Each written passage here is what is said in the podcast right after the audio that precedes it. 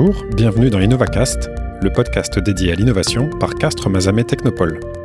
Je suis Nicolas Parodi et pour ce nouvel épisode, je vous propose une conversation avec Pierre Mignot.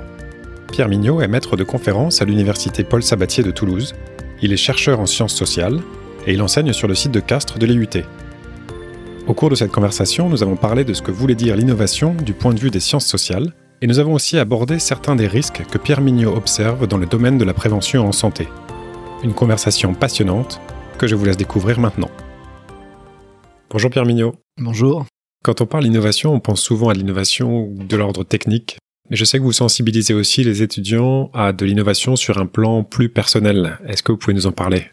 C'est vrai qu'il hum, y a une réflexion qui, qui, se porte, euh, qui se porte plutôt sur le côté humain, et où la volonté, en fait, notre volonté d'un point de vue pédagogique, c'est de montrer que l'innovation, elle ne passe pas que par l'objet et la technique, qui est parfois je suis un peu désolé de le dire, un peu réducteur, parce que ça oublie un certain nombre d'éléments qui ont participé à cette innovation technique, qui est l'approche par la méthode, qui est l'approche par la construction humaine, la relation humaine, les transformations en termes de management, de gestion.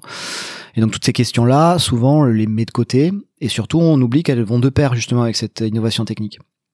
Et notre objectif à nous, c'est de montrer que l'innovation, surtout, c'est pas un objet unique qui est, on va dire, l'apanage uniquement alors, des sciences dures et surtout des, sciences des techniciens, des ingénieurs, et qu'au contraire, dans le domaine des sciences humaines et sociales, euh, on a euh, la possibilité de mettre en avant de l'innovation et de réfléchir à cette notion d'innovation de manière beaucoup plus complète, mais aussi complexe. Quand vous accompagnez les étudiants sur le domaine de l'innovation, c'est quoi les notions clés que vous leur donnez? Alors, notion clé, je je sais pas si on peut parler de notion clé au sens un peu un peu un peu linéaire du du d'un cours euh, magistral, mais c'est vrai que l'objectif c'est plutôt euh, qu'il y ait une réappropriation de cette question de l'innovation par justement la question de la pratique. Et, et ça c'est fondamental, c'est-à-dire c'est de voir en quoi en fait euh, la pratique de l'étudiant révèle, recèle un certain nombre d'éléments d'innovation. Et ça, il l'oublie parce que c'est vrai que l'innovation, c'est toujours quelque chose qui est très visible, c'est toujours quelque chose qui est très marquant, qui est socialement très marqué et reconnaissable. Et c'est pas forcément le cas. C'est la création d'entreprise, c'est la création d'une activité humaine. Euh, c'est une forme d'innovation, surtout sur des territoires où cette activité-là, même si elle existe par ailleurs, n'existait pas auparavant. Donc c'est une forme d'innovation, de réappropriation, et donc la notion clé, c'est bien cette question de pratique, c'est-à-dire la manière dont justement je vais faire en sorte que cette innovation ait du sens, et surtout se retrouve d'un point de vue de ma pratique professionnelle, de mon appropriation. Malgré tout, on peut avoir tendance à considérer l'innovation comme une montagne à gravir et penser qu'on peut en faire qu'à un endroit en particulier avec un certain type d'outils, etc. Qu'est-ce qui, selon vous, rend l'innovation intéressante quel que soit l'endroit où on se trouve et en particulier sur un territoire comme le nôtre? Ce qui est intéressant, c'est que c'est lié d'une part à la volonté, d'une part à des cadres et à des espaces de cadrage qui existent quoi qu'il arrive. L'université le propose, la technopole et, d'autres espaces le proposent. Ce qui est intéressant, c'est justement de savoir être accompagné, avoir une volonté. Mais alors, par volonté, j'entends euh, une, approche intellectuelle, une construction intellectuelle. Et puis, ce qui me semble pertinent, euh, c'est euh, c'est que la tâche au territoire, c'est c'est quelque chose d'important d'un point de vue de la construction personnelle. C'est-à-dire que d'un territoire dans lequel on est né, on a grandi, euh, sur lequel on a des attaches, une construction culturelle, euh, émotionnelle, c'est quelque chose qui me paraît fondamental aussi dans la volonté de s'y investir. Et, donc d'y travailler. Et c'est vrai que présenter l'innovation justement ou l'entrepreneuriat comme une montagne euh, infranchissable, c'est aussi montrer à ces personnes qui sont sur des territoires, quel que soit le territoire, y compris même sur un territoire qui pourrait être celui toulousain qui est vanté comme normalement un territoire où c'est plus facile ben, cette montagne-là, elle pourrait faire faire fuir justement. Euh, alors que au contraire, je pense que justement par l'investissement personnel et surtout la prise en compte individuelle, qui est plus facile, notamment je pense à chez nous où justement on est des petites structures, on accueille, on encadre plus facilement les étudiants, euh, et donc on prend en compte de manière beaucoup plus claire leurs attentes et, leurs, et leurs besoins. Ben, quand on quand, quand, on prend le problème de ce côté-là et donc vraiment du côté humain hein, euh, plus que de de, de, l'approche technique, et bien là on se rend compte que justement cette montagne elle pas si insurmontable que ça. Et surtout, on voit que ça s'enracine de manière très claire parce que justement, il y a ce background culturel. On ne détache pas l'entreprise de l'être humain qui la monte. On ne détache pas l'innovation, l'objet technique de, de, de, l'être humain qui l'a fabriqué. Et, et, ça, fondamentalement, euh, s'il y a une attache, s'il y a du sens derrière, ça ne peut que marcher.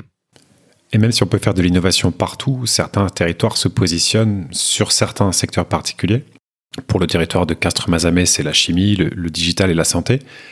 Vous qui faites de la recherche sur la prévention des risques en santé, qu'est-ce que vous constatez comme innovation? Alors, sur le domaine de la prévention, euh, on, pourrait prendre l'innovation, euh, là aussi d'un point de vue extrêmement technique, sur euh, l'utilisation de nouvelles technologies, et, et dans, notamment dans les travaux que l'on peut mener, notamment dans mon laboratoire, on a pu on a pu voir les, les innovations concernant les dépistages des cancers, la volonté algorithmique de d'essayer de détecter et de non plus de prévenir mais de prévoir euh, la, les, cancers. Donc c'est vrai qu'il y a avec tous les enjeux que ça peut avoir d'un point de vue de la santé publique mais aussi de l'éthique mais aussi de la gestion des données enfin beaucoup de questionnements hein, que ça pose. Donc c'est vrai que l'innovation pour nous et pour moi euh, pose plus de questions euh, puisqu'elle ouvre beaucoup de portes qui sont à l'heure actuelle pas forcément étudiées ou connues. Donc elle pose plus de questions qu'elle n'apporte de réponses Certaines des questions, sont des questions d'éthique, vous en parliez à l'instant, et d'ailleurs elles étaient aussi euh, présentes beaucoup lors de l'Université de la e-santé, dans sa dernière édition, euh, notamment en ce qui concerne l'utilisation de données patients. Quel est le risque selon vous? Le, risque, c'est, euh, c'est encore une fois, c'est, il y a un risque d'un, on, ne peut pas, on ne peut pas, on ne peut pas séquencer des, un élément comme la prévention, par exemple, on ne peut pas le séquencer socialement, en disant, ben, il y a une partie aux médecins, il y a une partie aux populations, il y a une partie au, personnel médical, technique. Enfin, vous voyez, on peut pas séquencer ce qu'est la prévention. Euh, c'est un ensemble cohérent dans lequel chaque acteur a sa place. À partir du moment où on ne peut pas le séquencer, si on ne prend que des petits éléments sans réfléchir à l'impact et on va dire au, jeu d'acteurs qu'il va y avoir derrière, on va avoir un énorme problème de compréhension du phénomène et surtout on va laisser de côté potentiellement des personnes qui pourrait faire partie, justement, bénéficier de ces apports techniques. On pourra peut-être surexposer à des risques prévus ou imprévus des personnes ou des acteurs qui, au départ, n'étaient pas, n'étaient pas soumis à ces risques. Et donc, c'est vrai que la problématique, moi, que je vois essentiellement en santé, c'est aussi la volonté de laisser des paroles uniques, prendre le pas sur, à mon avis, des travaux qui doivent être éminemment collectifs, pluridisciplinaires, des réflexions transversales. Et c'est vrai que ce risque, c'est ce séquençage. D'accord, donc c'est pas forcément uniquement le risque d'utiliser des données à caractère personnel et d'en détourner l'usage, mais aussi rien que l'utilisation de manière cloisonnée, en silo. C'est ça. Est-ce que les étudiants, quand on parle d'innovation et en particulier dans la santé, sont sensibilisés à ces risques éthiques? Alors moi j'y vois deux temps sur la question de l'éthique et sur la réflexion de leur pratique. C'est-à-dire c'est toujours je reviens sur ces questions de pratique auprès d'étudiants, c'est important et ça quel que soit que ce soit dans le cadre de l'entrepreneuriat, mais aussi dans le cadre d'études plus longues et de réflexion notamment sur le domaine de la santé. Euh, on a une réflexion qui est éthique sur euh, notamment la prise en compte des acteurs. C'est-à-dire que la question éthique dans la prise en compte des acteurs, c'est bien la réflexion, par exemple, de l'entrepreneuriat des femmes et des hommes, donc la question du genre, euh, la question, euh, la question de la structure sociale dans laquelle s'ancre le, et donc les publics cibles qui sont ceux de l'entreprise, à savoir encore une fois comment on, parle à certains publics, et notamment dans le domaine de la santé, c'est-à-dire comment on aborde dans le cadre de la prévention certaines, certains publics, certains acteurs. Il y a, y a la prise en compte euh, de cette réflexion d'acteurs, de cette réflexion humaine, euh, qui vise à justement à se dire à partir du moment où je ne réfléchis plus par rapport à mon produit, par rapport à mon entreprise, par rapport à, à mon action technique, et où je la recontextualise dans un ensemble cohérent, comment ma représentation de l'acteur évolue et change. Et ça, c'est ça, c'est ça, c'est fondamental aussi bien quand on construit une entreprise, puisque ça l'insère dans un tissu économique. Si on prend ça, ça l'insère dans un tissu social, sociétal, culturel. Je reviens sur ce que j'avais dit en début.